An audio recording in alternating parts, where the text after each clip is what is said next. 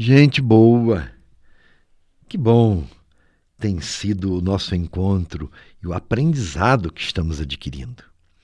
Muitos nos acompanham e algumas pessoas até costumam partilhar comigo que aprendem muito com esses nossos encontros de reflexão. E a intenção é essa mesma. Eu procuro levar até você reflexões atuais sobre nossa igreja e assuntos importantes para uma vida equilibrada e feliz. Estamos vivendo um tempo sinodal e o sínodo da igreja está na perspectiva da fé, da esperança, da conversão contínua, na certeza da ação do Espírito que guia os caminhos da igreja e do mundo. E continuaremos a refletir sobre o sínodo que foi convocado pelo Papa Francisco. E temos visto que este sínodo segue um processo de reflexão, traz propostas de ação no que diz respeito ao nosso ser cristão, a cada um de nós em particular e para o agir comunitário na igreja e na sociedade. Uma coisa, acredito eu, precisa estar incutida na cabeça de quem nos acompanha nessas reflexões diárias. Sínodo é caminhar juntos por uma igreja, comunhão, participação e missão. Então, eu ouso perguntar: como que podemos comparar o sínodo para melhor entendê-lo? Qual parábola devemos usar para representá-lo? O Sínodo tem as suas parábolas. Daí o nosso tema de hoje. O Sínodo se compara a uma parábola. Falar do Sínodo a partir das parábolas do reino anunciadas por Jesus. Jesus, como sabemos, utilizava de parábolas para catequizar e tornar a sua mensagem mais compreensível para os seus ouvintes. Igualmente, iremos nós utilizar este método para falar da experiência sinodal. Jesus praticava um estilo sinodal.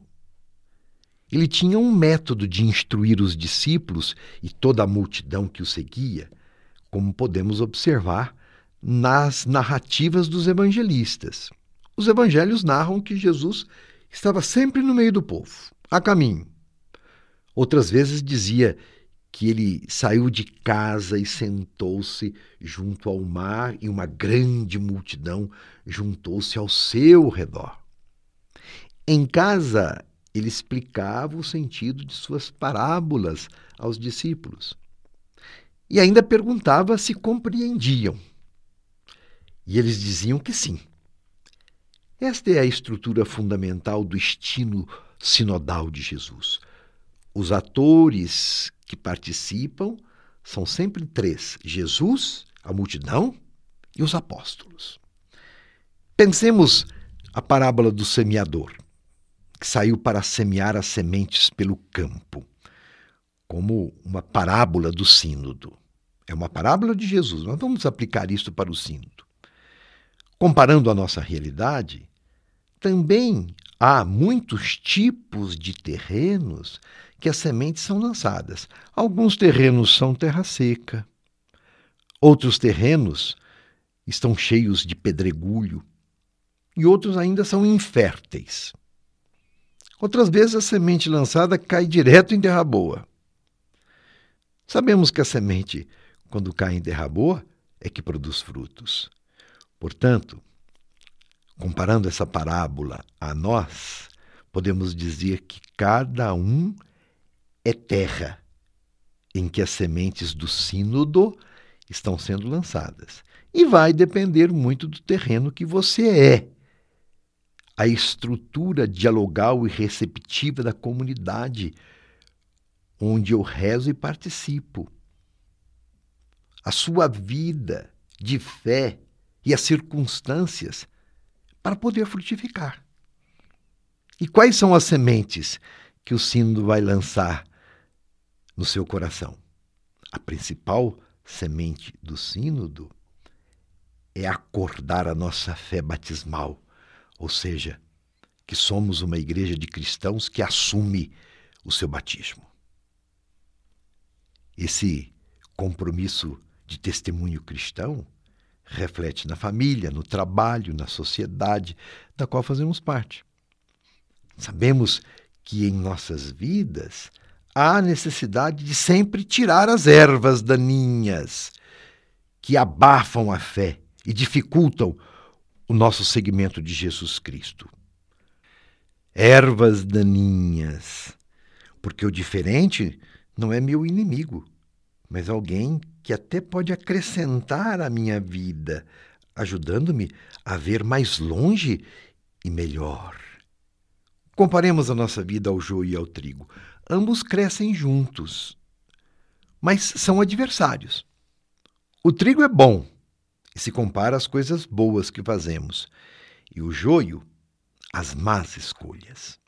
O bem e o mal coabitam no mundo e nos corações humanos. Ambos estão por toda parte, juntos e misturados. E crescem juntos, no mesmo espaço e no mesmo campo. Em nosso caminho sinodal, precisamos saber conviver com os trigos e com os joios, fazendo florescer a bondade e tirando a força das maldades. E ter a grandeza e a expertise de não excluir ninguém que pensa diferente. No campo do sínodo, é certo, nascerão joios e trigos, e o nosso esforço vai ser fertilizar o que é bom e anular o que é mal. Acreditamos e botamos fé em novos tempos para a igreja, principalmente para a nossa igreja arquidiocesana, arquidiocese de Diamantina, que se prepara para a realização da sua sexta assembleia. Experiência e prática concreta de sinodalidade. A esperança não desanima nunca, porque Deus é por nós. Meu abraço e minha benção.